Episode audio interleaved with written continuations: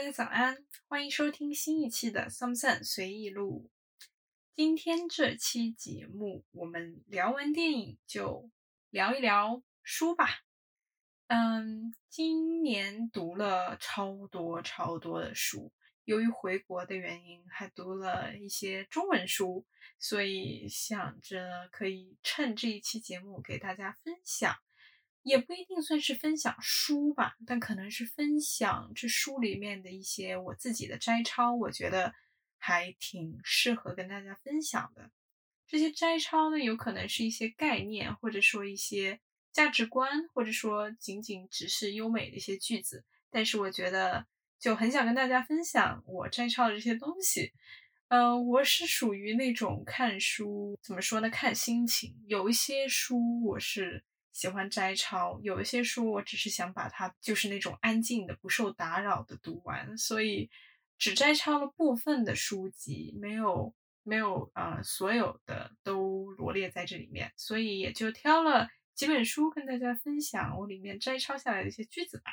第一本书是二零一八年的《Becoming》，就是成为啊，这是 Michelle Obama。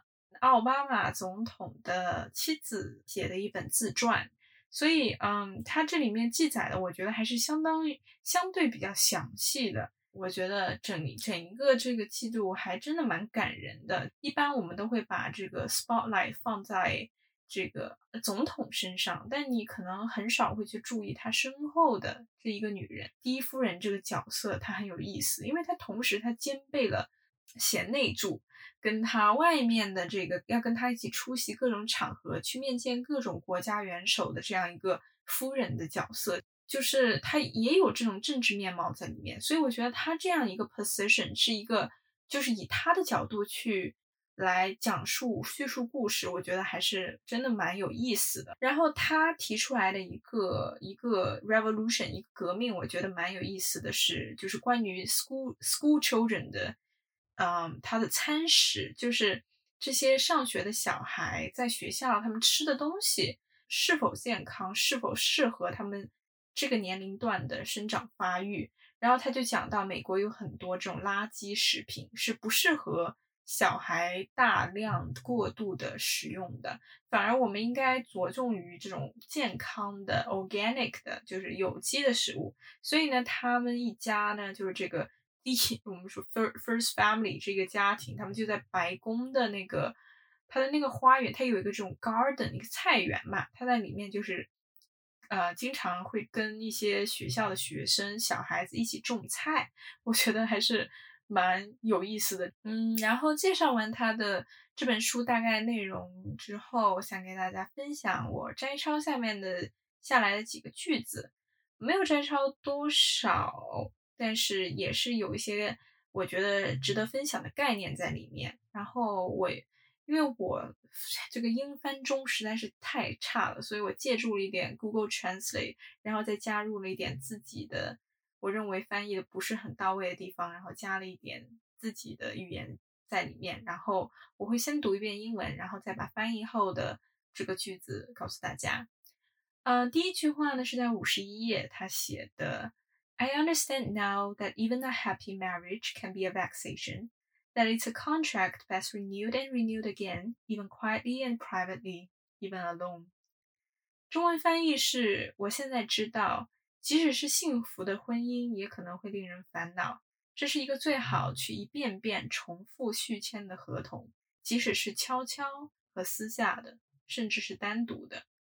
嗯，他在里面讲了部分，嗯，关于他跟 Barack Obama 婚姻的一些事情。他们，嗯，然后我在我在又读了又听了 Barack Obama 他自己的这本 A Promised Land 之后，我就是也清楚，就是他们两个之间的婚姻其实一开始是有非常非常激烈的争吵的。他们一开始的婚婚姻是很不 balanced 的，所以他们这个婚姻呢，他们是两个人就是一直一起就是。努力了很多，所以这句话我觉得也是蛮很触动人心的。然后在七十四页，他写到：“I understand that when it comes to campus diversity, the ideal would be to achieve something resembling what's often shown on college brochures, smiling students working and socializing in neat, ethnically blended groups.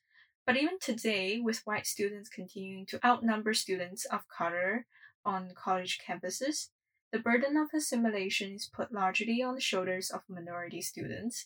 In my experience, it's a lot to ask. 呃，中文翻译是我了解到，在校园多样性方面，理想的做法是实现类似于大学手册上经常显示的一些内容。微笑的学生在整洁、啊有种族多样性的群体中工作和社交。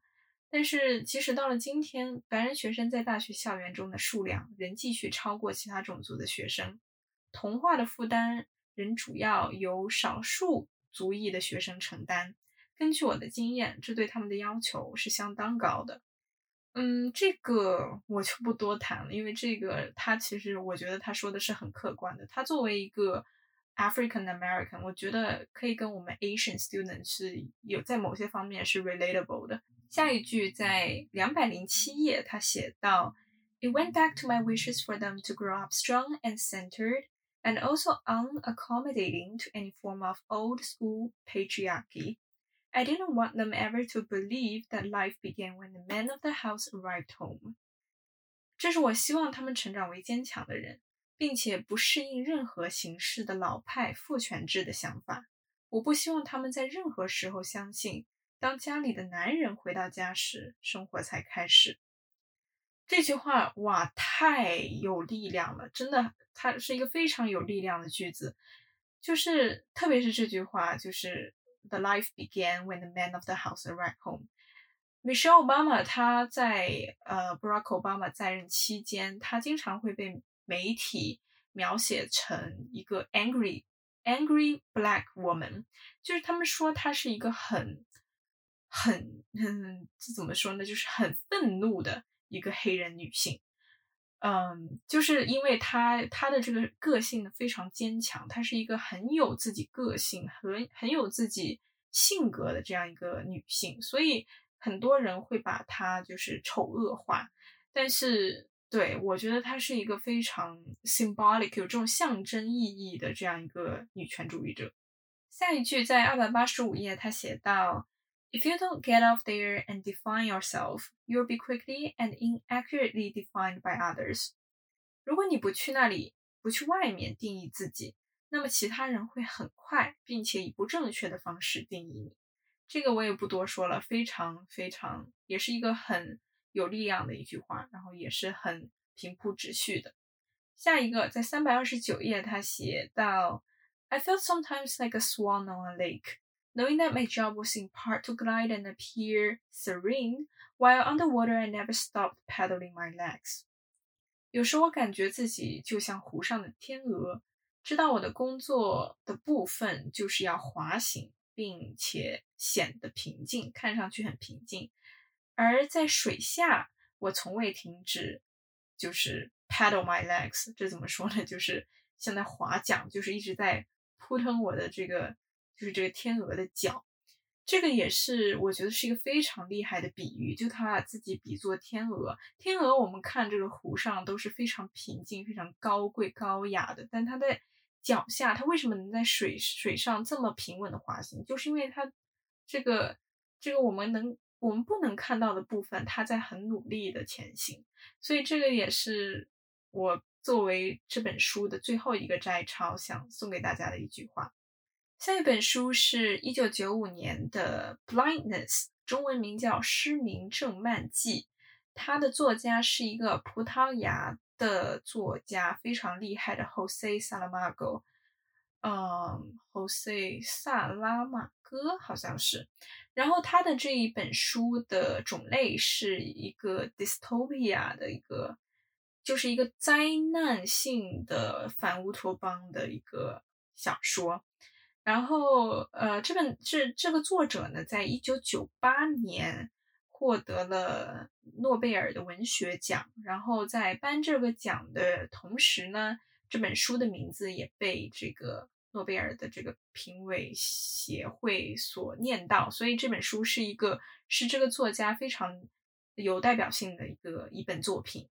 然后呃，它主要讲的是一个灾难的一个世界，然后当所有人都突然呃，就是一夜之间、一天之间就就瞎了，就全部 go blind 了，除了一个医生的老婆，然后这个医生还是个眼科医生，当然这个眼科医生也也盲了，也也瞎了，然后这个老婆没有瞎，就只有他的老婆没有瞎。然后呢，在这样一个灾难的情况下，我们就要整个世界就要重新去建立它的秩序和它的管理系统。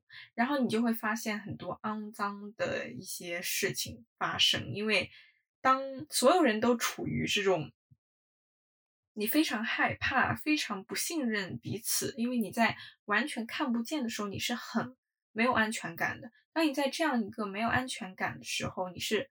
很容易会去，对，就是会去展现你的本性。你的本性往往都是丑恶的，因为你想要去占据一个别人伤害不到你的一个位置，你想要掌握权力，你想要掌握武器，能够控制别人，你想要掌握食物，掌握所有你觉得能够 keep you safe 的 essentials。所以这个时候，他们的这个 power dynamics，他这个权力就开始。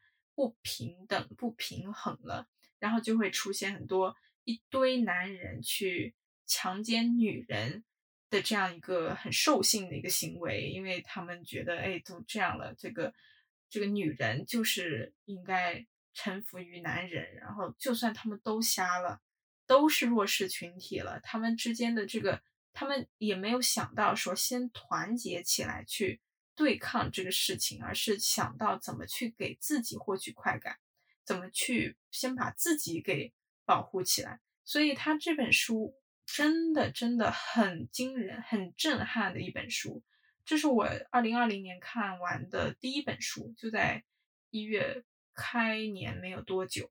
然后我这本书就简直我就一直印象深刻到现在。这是一本超好超好的书。摘抄，呃，我摘抄了很多，但是，呃，只给大家分享其中的几个片段吧。三句话，第一句话，一百一十六页，他写到：“If we cannot live entirely like human beings, at least let us do everything our power not to live entirely like animals。”如果我们不能完全像人一样生活，至少让我们尽其所能，不要完全像动物一样生活。这也是这本书的一个中心思想吧，就是他们到最后，虽然他们已经不能完全像正常人了，但他们也活成了一些禽兽。呃，一百八十七页，The worst thing of all is that I might feel some pleasure. One of the women thought to herself. 最糟糕的是，我可能会从中体验到快感。这是在我刚才说到的，就是那些男人会定期让这些女人来给他们这种提供这种性服务。然后，其中一个女人这么对她自己，就是她自己的一个心理想法。二百四十七页，Animals are like people; they get used to everything in the end. 动物就像人一样，他们最终会适应一切。这个也是一个中心思想。他在这个这本书的过程当中，一直在把动物跟人做一个呃类比，所以这本书非常伟大，非常伟大，非常推荐给大家。下一个是一九九九年 John Maxwell Coetzee 写的《Disgrace》，中文名叫《羞耻》。他讲的是一个叫 David 一个大学的教授，然后他是一个呃离婚了两次，然后有一个女同性恋的女儿，嗯，然后他他他的整个 setting 是在南非，因为这个作家是一个南非人，然后嗯。就是他这个这个 David 这个教授呢，他跟他的一个学生，他他课上的一个学生产生了一些 romantic affair，然后他其实就是强奸了他的这个女学生，并且呃以这个为相当于一个要挟去。呃，要挟这个女学生一定要到他课上来上课，要不然她的成绩什么什么就怎么样了。反正他是一个，就是一开始写他还是一个蛮蛮龌龊的一个 卑鄙的一个人。然后他自己的女儿呢，随后呢也被一堆呃一一堆黑人强奸了，然后并且他还怀上了其中一个强奸犯的孩子，然后等于说他他自己施加在别人身上的痛苦，最后施加到了，可以说就是差不多施加到自己身上。然后他其中他这本书的一个非常强大的一个主题就是他的 transition，他的变化。在 power，在他这个权力或者在他的地位上面的变化，和他和 David 这一个教授他本身他的性欲望的一个变化，以及它里面也提到了这个语言和交流有时候是无法去有效的沟通的，就是它这个交交流其实是很无力的，所以它里面有一些涉及到了一些很深的一些主题思想。我觉得是蛮适合去细细品味、细细理解的。里面我也呃，我摘抄了很多，但是呃，由于时间的关系，只跟大家分享两句话。第一句话是第二页的，写到 “the skull followed by the temperament, the two hardest parts of the body”，头骨，然后是脾气或者性情，是身体的两个最坚硬的部分，也就是就是最难改变的部分。嗯，然后第四页。The irony does not escape him that the one who comes to teach learns the keenest of lessons, while those who come to learn learn nothing. 讽刺的是， 来教学的人学的是最强烈、最深刻的教训，而来学的人则学不到任何东西。他这本书里面的语言非常的优美，非常的有哲思的那种语言。下一本书也是我今年超级超级喜欢的一本书，也是一个经典之作啦，《Loving a Time of Cholera》，一九八五年的霍乱时期的爱情。呃，作者是同样写了《百年孤独》的伟大的 Gabriel Garcia Marquez，马尔克斯，一个哥伦比亚的作家，也是一个获得了诺贝尔文学奖的一位作家。他讲的就是这两个年轻人，一个女孩，一个男孩，他们在很小的时候，很年轻的时候就互相的坠入了爱河。但是呢，这个女孩，呃，女孩在这个呃强烈的爱情之后，他否认了这一段爱情。首先是因为他爸爸不允许，第二是因为他自己觉得。这个爱情其实到头来根本不是什么，因为只是因为他们的年轻导致了他们天真的去把这个错认为了爱情，但其实他应该去，应该去，呃，回到他的现实生活，而不是整日活在幻想中。但是呢，这个男生他是一辈子活在这个幻想里，他一辈子都爱着同一个女孩，然后，嗯，它里面涉及到了很多。感人的主题，比如说 love versus passion，就是爱情和激情到底他们两个的这个关系是什么？他们能否并存？因为这个男孩他一辈子爱着这个女孩，但是。他在这个女孩跟别人结婚之后，他自己也产生了很多 romantic affair。他跟很多人发生过性关系，但是他自己又一直在跟自己说，他爱的永远都是那一个女孩。所以在爱情跟激情之间，他们之间的关系能否并存？另外一个涉及到的主题是 aging and death，就是一个逐渐变老和死亡的过程。就是他们两个在这个年纪当中，他们。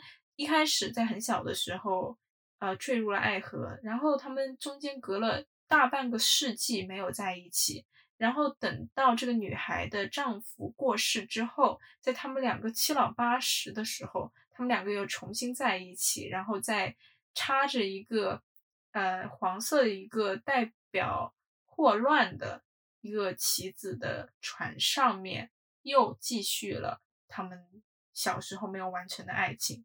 所以等于说，他们两个就是从小时候非常年轻的时候在一起，一直到老年的时候再重新在一起，所以之间他们隔了大半个世纪。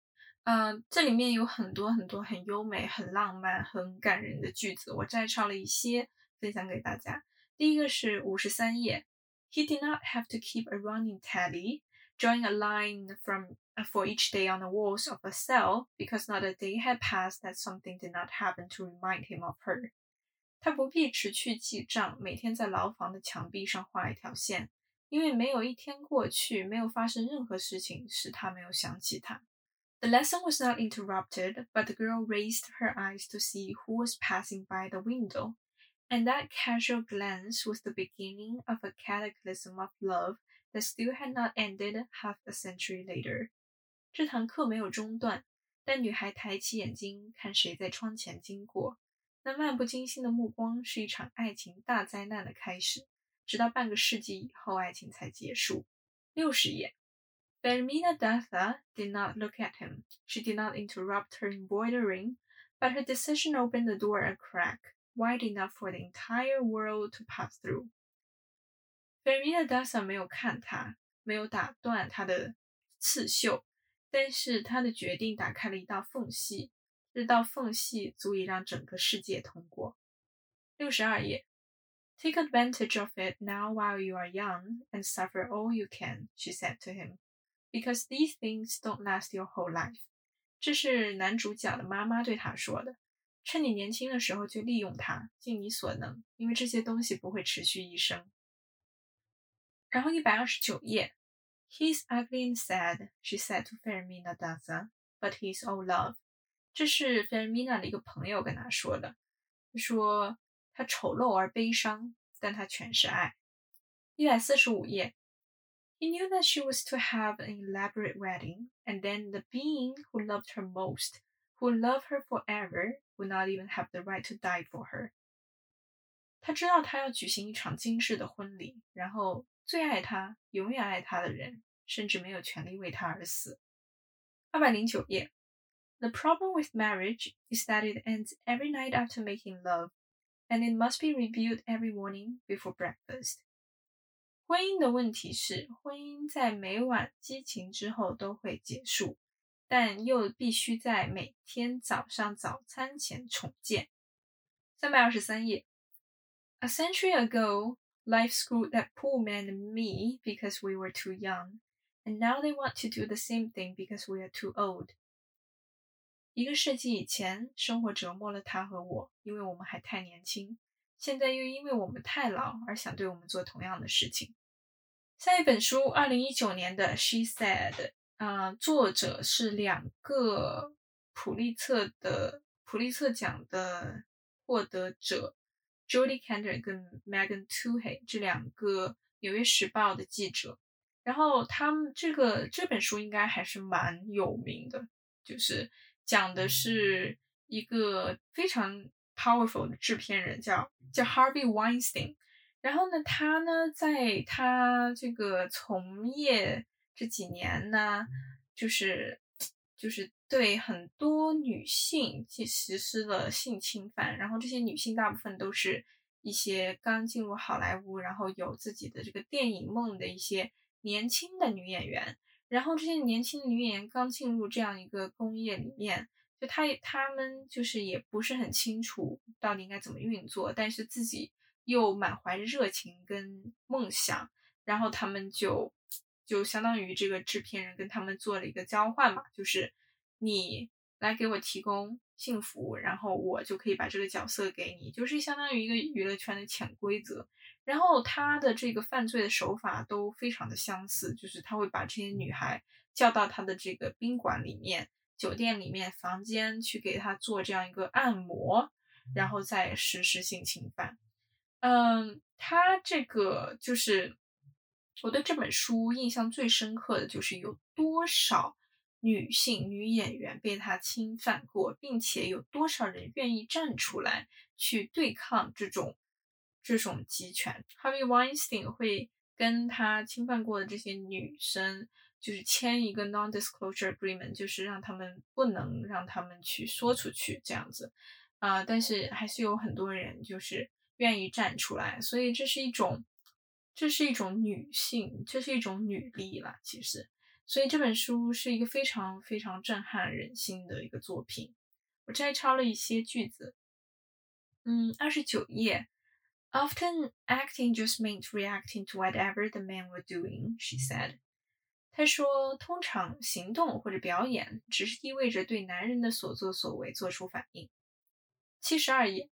I felt completely caught in a situation that I intuitively felt to be wrong, but wasn't sure whether I was the problem and it was completely normal. Madden wrote.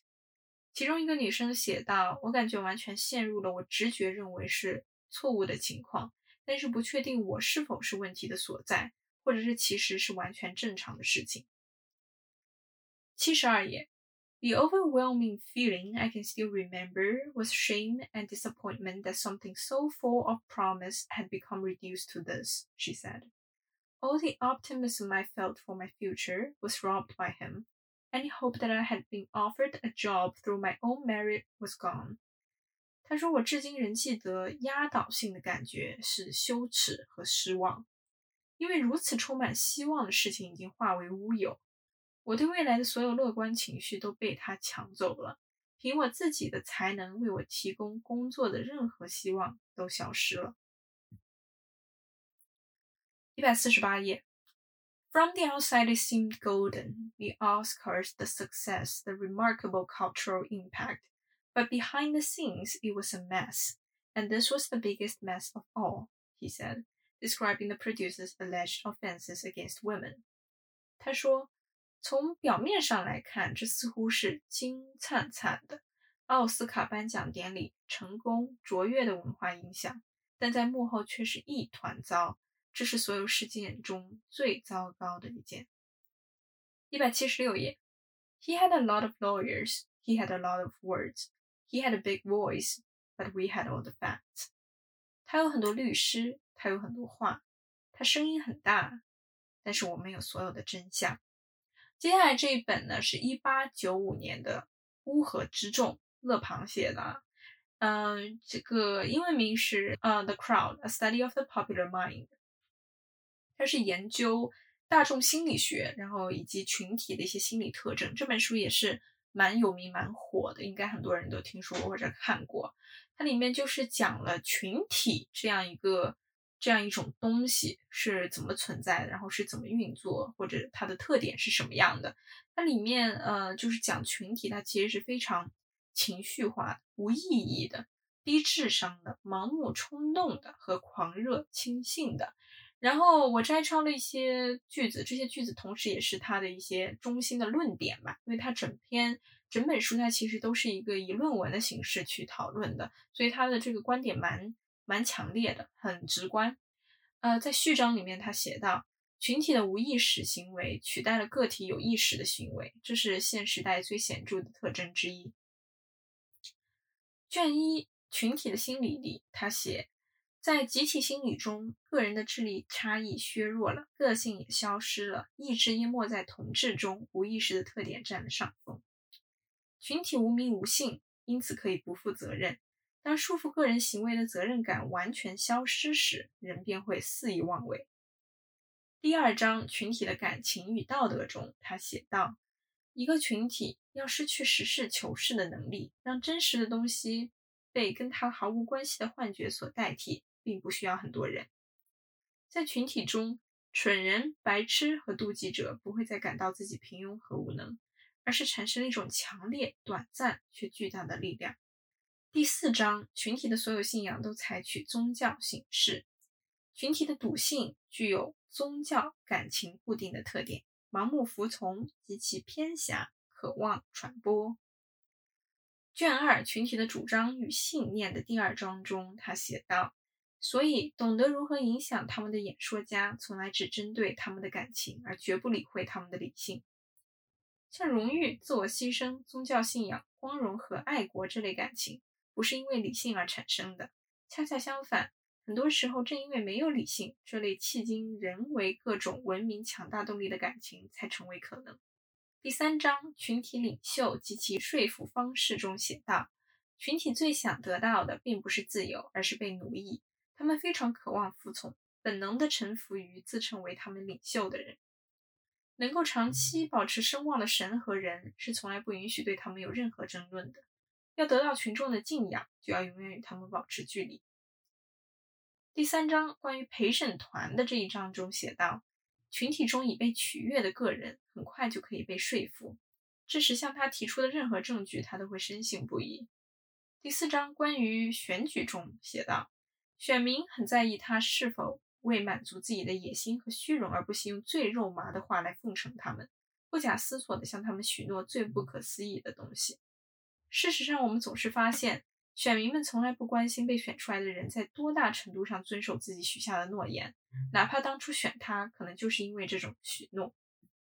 嗯，然后再讲到莫言今年啊新新出版的这本书《晚熟的人》，啊，然后也摘抄了一些我觉得还蛮有意思的话。一百二十一页，等待摩西当中，他写：对一个过惯了苦日子的女人来说。即便他跌倒在地，他手中提着的东西也不会放开的。一百二十二页，同样是等待摩西中，他写：一个人只要能对自己违背常理的行为给出一个冠冕堂皇的理由，别人还真不好说什么，何况是借着上帝的名义。一百八十七页，澡堂与红床，老板油嘴滑舌，领导沉默寡言。一百九十一页，同样是澡堂与红床。小人物是作风错误，大首长是联系群众。二百五十四页，红唇绿嘴。一个社会的败坏总是与文风的败坏相辅相成。浮夸暴力的语言必定会演变成弄虚作假、好勇斗狠的社会现实。反过来说也成立。接下来这两本书其实是一本书啦，就是贾樟柯的《假想一》跟二，我两本都看了，也是。嗯，它是一是一九九六到一九呃到二零零八年这一段时间，贾樟柯他对电影的一些梳理跟总结吧，他的导演生涯的一些总结，然后也包含着一些思考，对电影艺术的一些思考，还有一些访谈，嗯，然后包括一些他的演讲跟对谈的实录等等。那我就先说假想一吧。二十六页，我们的文化中有这样一种对苦难的崇拜，而且似乎是获得话语权利的一种资本。七十七页，这是我的叙事原则，因为我们认识别人、了解世界，不也如此点点滴滴止于表面吗？杨德昌、王家卫、李安的电影正好代表了三种创作方向：杨德昌描绘生命经验，王家卫制造时尚流行，李安生产大众消费。二十二页，一百零一页，我仍然觉得导演要广开言路，但归根结底，电影仍然是独裁的艺术。一百五十七页，我非常恐惧自己失去对其他人的好奇，拍纪录片可以帮我消除这种恐惧。一百五十七页，电影是一种记忆的方法，纪录片帮我们留下曾经生活的痕迹，这是我们和遗忘对抗的方法之一。一百九十七页。其实这不是理性的选择，因为我想看看，在这个崇拜黄金的时代，谁还关心好人。二百三十四页，大众趣味是一个很危险和诱导人的东西，而人们往往习惯认为大众的就是合理的。在假想二，就是二零零八年到二零一六年这期间里面，啊，他也写了很多他自己的一些感受，也可以清楚的就是。跟他的假想一一个对比，他自己的思考也有一些发生一些改变，也包括也呃也反映了一些这个我们国内国外的电影产业的一些骤变。九十三页，而所有远行最终都能帮助自己理解故乡。的确，只有离开故乡，才能获得故乡。一百一十页，我们只是世界的客户，说明我们在文化上还远远不是主人。一百一十九页。很多导演都会有无力感，但是延续中国电影文脉的是那些真正坚持下来、不合时宜的人。一百二十二页，只要对现实尚有知觉，就代表我们还有充沛的创造力。一百四十七页，不试图去感染别人，不解释，不煽情，不落泪，只是沉甸甸存在过，存在着。一百六十二页，这种边缘小人物被尊重的可能性是贾樟柯一贯的诉求。在流离失所的时代，屈辱的故事俯拾即是。谁来帮助我们抵抗社会的不公？贾樟柯让他的主人公拿起刀和枪。二百二十一页。但最近这几年，我不想这样去做了，因为我觉得中国电影呈现中国社会的现实和历史的时候，最缺的不是隐晦，而是坦率。今天的节目就到这里，谢谢大家收听《松散随意录》，我们下期见。Thank you.